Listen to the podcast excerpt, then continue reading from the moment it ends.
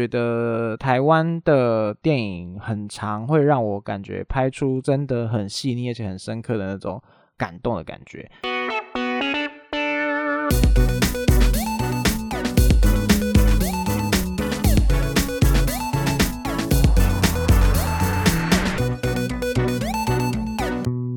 欢迎收听酒吧欧北讲，我听你欧北讲嘞，不是啦，我是要认真甲你讲我的人生故事。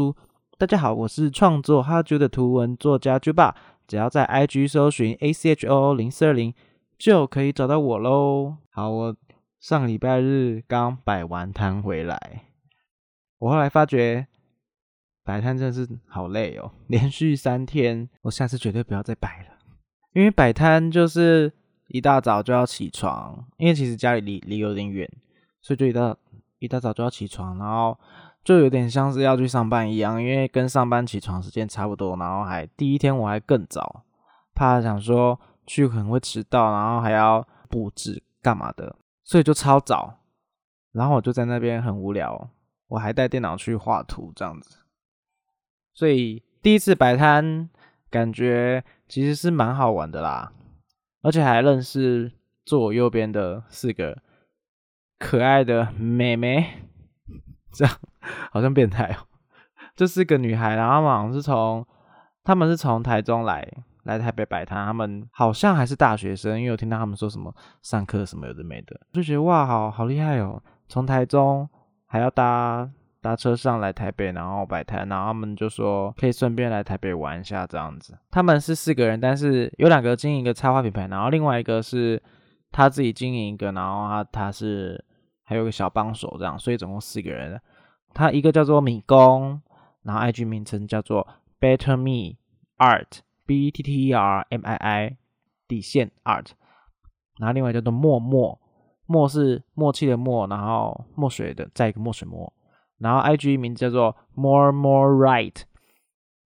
然后这是 M O R E M O R E 底线，然后 W R I T E，大家可以去追踪他们，他们画的东西非常可爱。就是我在摆摊的时候，他们对我就是也帮忙很多，因为我就是自己一个人摆摊嘛。然后午中午吃饭很想要吃饭很饿的时候，我就跟他们说：“哎，可以帮我顾一下吗？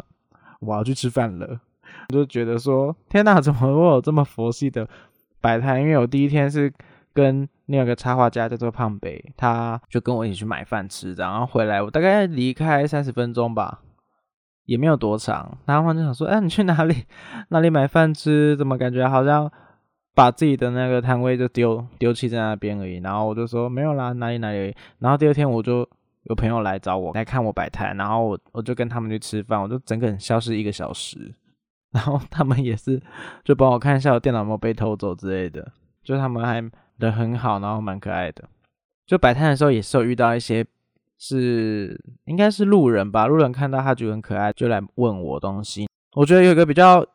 幽默的是，有一个男生然后跑过来问我说：“哎，你是台北人吗？” 那我想说，插画的东西跟地区性有关吗？我就说：“哦，我是啊。”然后就说：“怎么好像很久没……呃，他说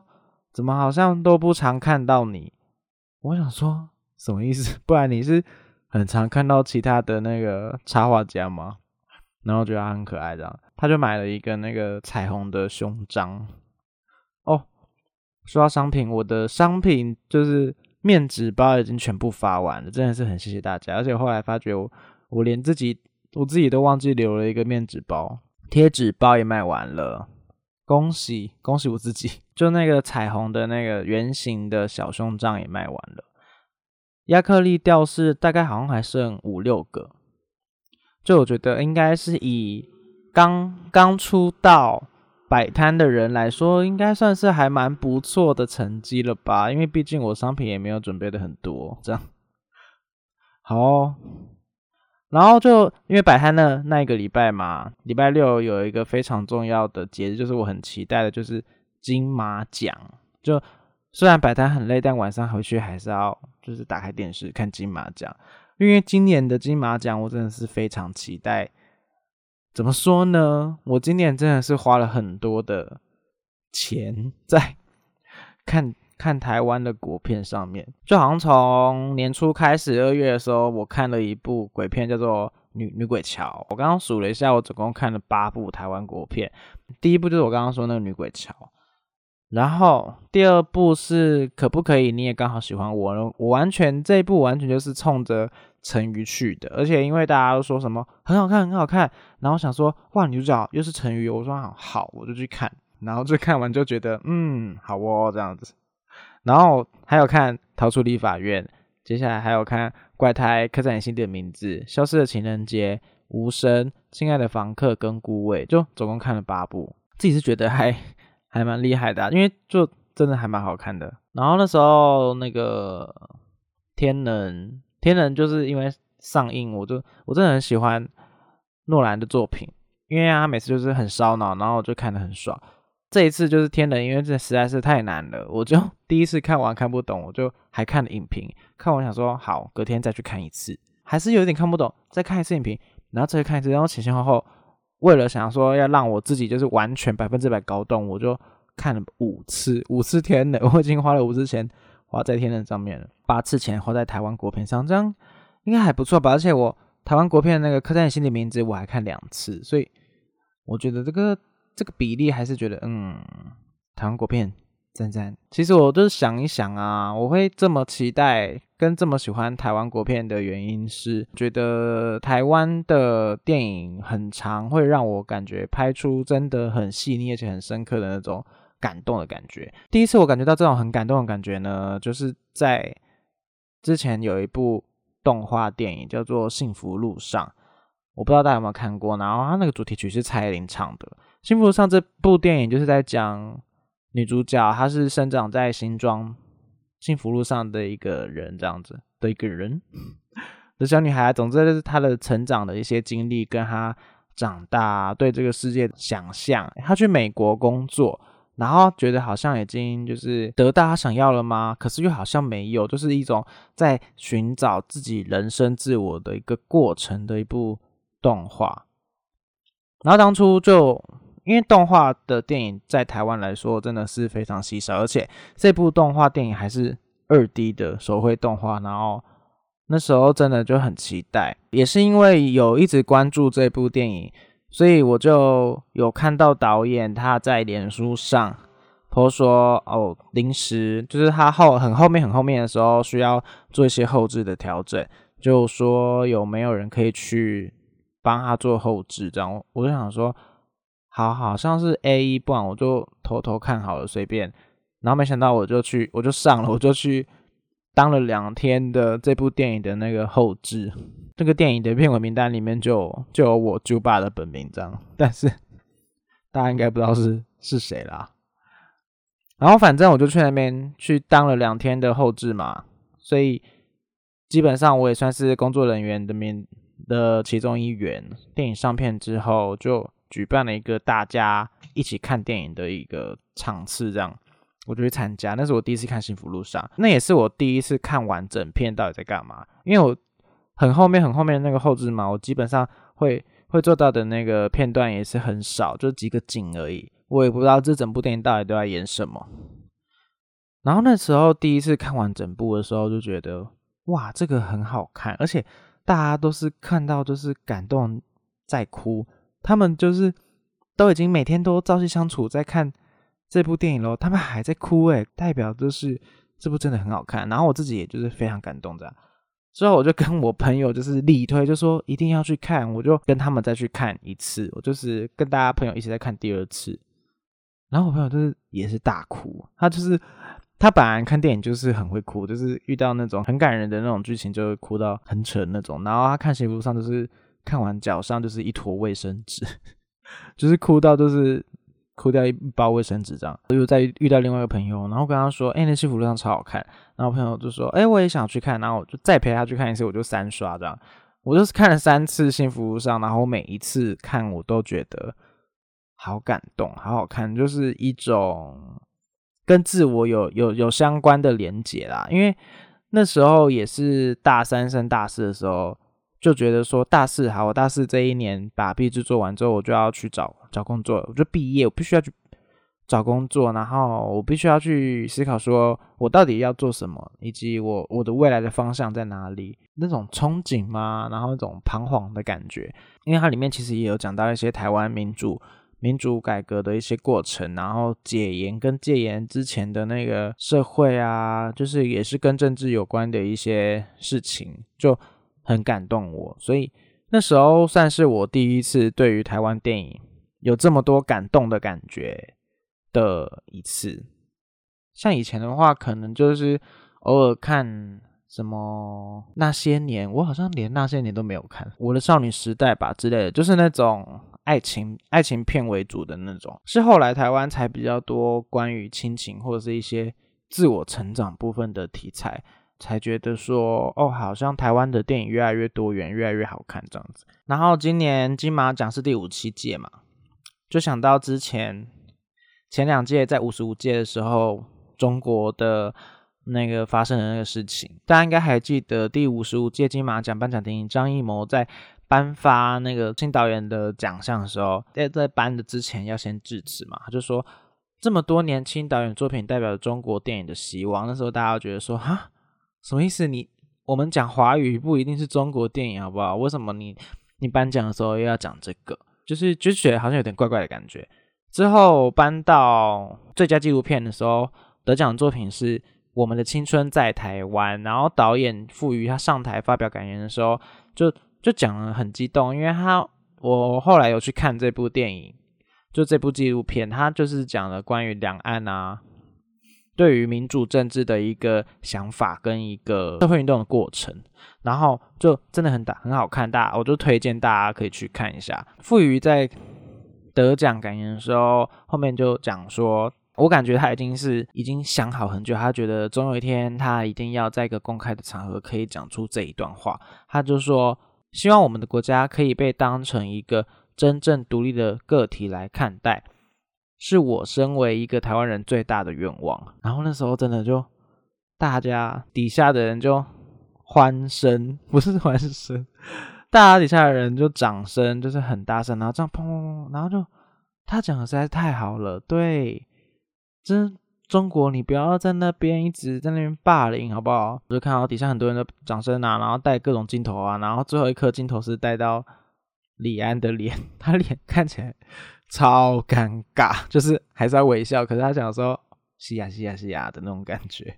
结果就在那次第五十五届金马奖结束之后，中国政府就说以后再也不要参加金马奖了，因为他觉得金马奖就是一个台独的电影节这样子。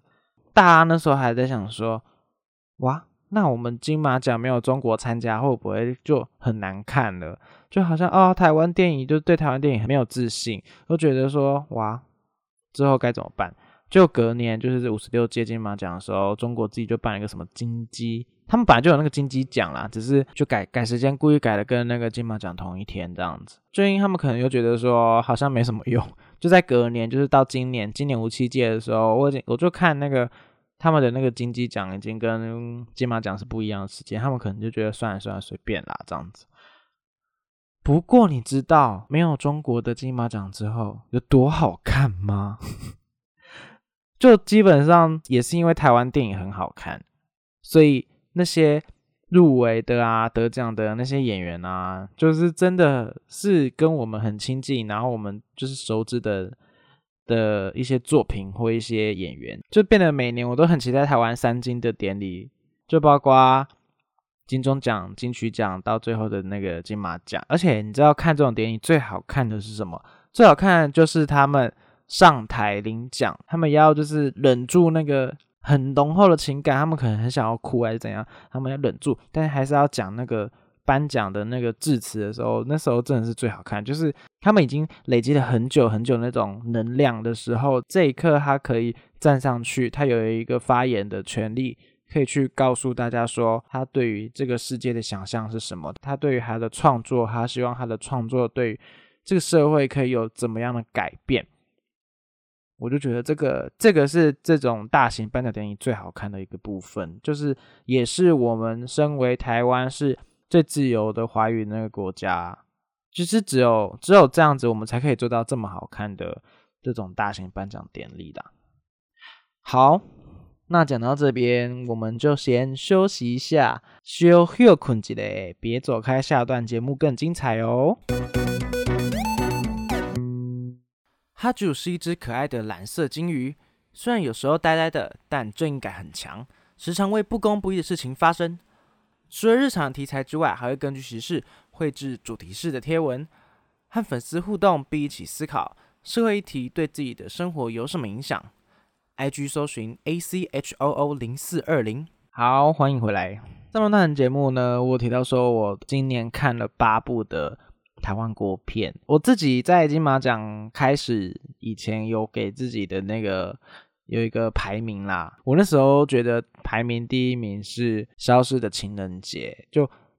我朋友应该知道吧，因为我一直跟我朋友说《消失情人节》真的很好看，很好看。然后看完的时候，我就是一直在，这是我个人自己的排名，我就一直跟大家说，我我现在就是第一名是《消失的情人节》，第一名《消失的情人节》。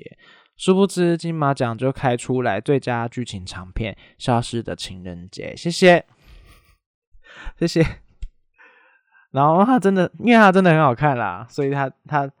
得那个是。最佳剧情长片就是《实至名归》，然后我自己排第二名是《孤味》，就就排第一名、第二名，后来后面的我就排不出来，因为我觉得大家就是都很好看。现在要讲一下关于那个《消失情人节》啊，就当时我好像是去看去看怪胎的时候，然后前面不是都会放预告片嘛，就放到《消失情人节》预告片，我就想说啊，这什么这什么电影？感觉好像很酷，因为它那个设定就是有一天突然就停止了，然后男主角。刘冠廷他就不知道为什么脸就很肿，然后从公车走下来，大家都暂停。然后我想说，哎，这个好像有点有趣哦，不知道在演什么。预告片演演，他就哦，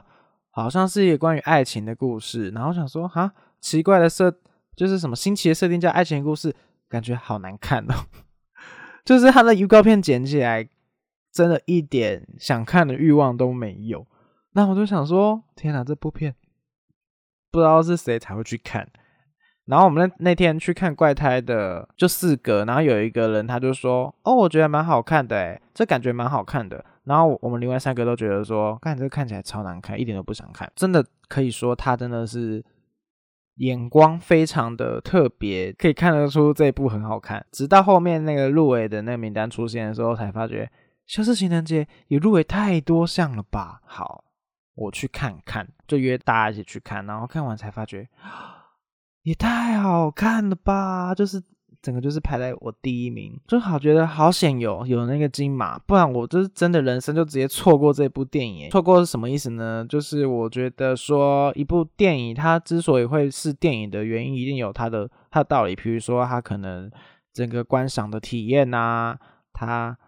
音效啊、声音、音乐，就是在电影的那个那个场域，它会表现的是最好的。所以我会觉得说，电影要看的话，最好就是去电影院看。如果没有金马奖，我真的就没办法在电影院看到《消失的情人节》了。真的是好幸好有金马奖入围，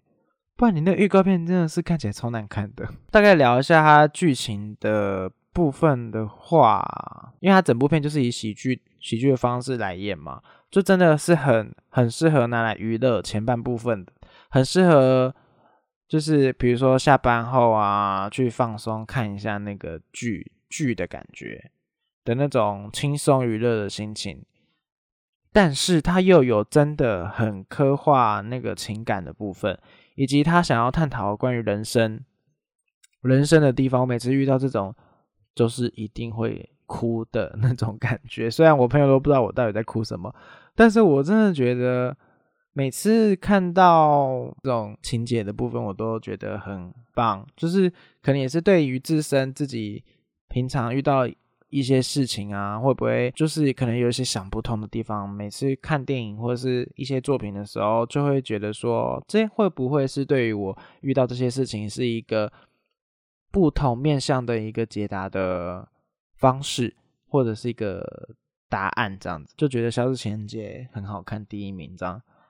然后第二名就是孤味，大家就是看那个新闻也知道，孤味的女主角我们的陈淑芳阿妈，她真的是演的太好了，大家一定要去看孤味。前面铺陈的地方，她就是要讲说阿妈是谁，然后三个女儿是谁，然后孙女以及那个就是死去的那个阿公，就是阿妈的老公啦。前面的部分就是以一个有点轻松又好笑的感觉来去刻画出他们这一家人的样貌。后面呢，就是因为阿公的丧礼啊，去带出更多这这个整个家庭他们相处的一些无奈啊，一些情绪的部分，然后才去让他们慢慢的去互相和解。他们这这几年对于自己人生跨不去的那个坎，以及他们人生解不开的那个难题，就觉得说。跟自己的就是可能家庭生活的那种感觉也是还蛮像的，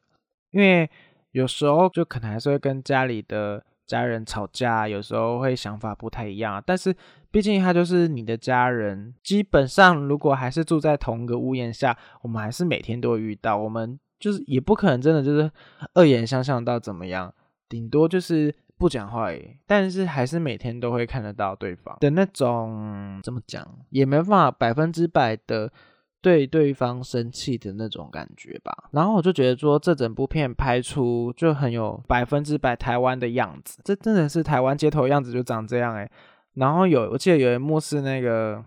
阿妈跟那个小孩要上台北，阿公那个以前常去的酒馆要去找那个。阿公身旁的一个叫做蔡阿姨，就是他的那个小三，这样子就走在那个台北街头，就看到那个招牌就写什么什么臭臭锅。我想说，干这个街道真的也太丑了吧！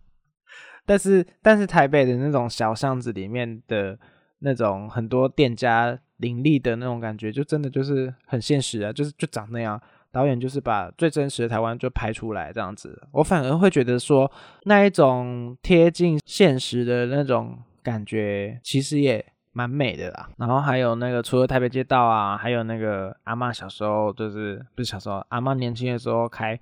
开卖那个虾卷的路边摊的餐车那种。就这就也很像，就是我们一般走在路上的那种餐车。我觉得这是美术组用心的地方，也是导演他对于这个故事细节做的非常好的地方，才可以有办法拍出这么动人的那个作品。然后其实就是一直都有在跟朋友聊关于就是去看台湾国片啊，当然也是有有时候会跟一些刚认识的朋友就聊到说，哎，你有没有在看台湾的电影啊？你有没有看哪一部哪一部电影？然后。他们就是有时候，你知道，台湾人偶尔还是会很崇洋媚外，就是你们应该不会来听我 podcast 吧？所以我现在开始骂你们，没有了。就是他们就是会觉得说，哦台湾的电影不用看，浪费钱。然后他们可能平常会看的那些作品啊。比如说像日本的动漫啊，日本的什么什么，美国的什么什么，就觉得说，哦，台湾做东西做的那么烂，谁要看啊？的那种感觉，就是说我才不会花钱进进电影院看台湾国片嘞，浪费钱。然后旁边说，哦，我也不会，哎，我也不会。然后就想说，看你们这些死乡巴佬这样。然后我就说，我我我都有看啦，我就是什么哪部哪部哪部都有看。我觉得台湾的电影就很好看。然后他们就说，哎，那你为什么会喜欢去电影院看这个啊？我就觉得说，这其实也是喜好问题啦。只是只是我觉得不用刻意要提出来说，你们去电影院看台湾国片吗？好像讲的好像台湾国片烂死了，干嘛浪费钱啊的那种。那种感觉，但这就是价值观问题。你你就可以，你可以不用提提出来也没关系。我就是喜欢台湾电影这种，他把我们的日常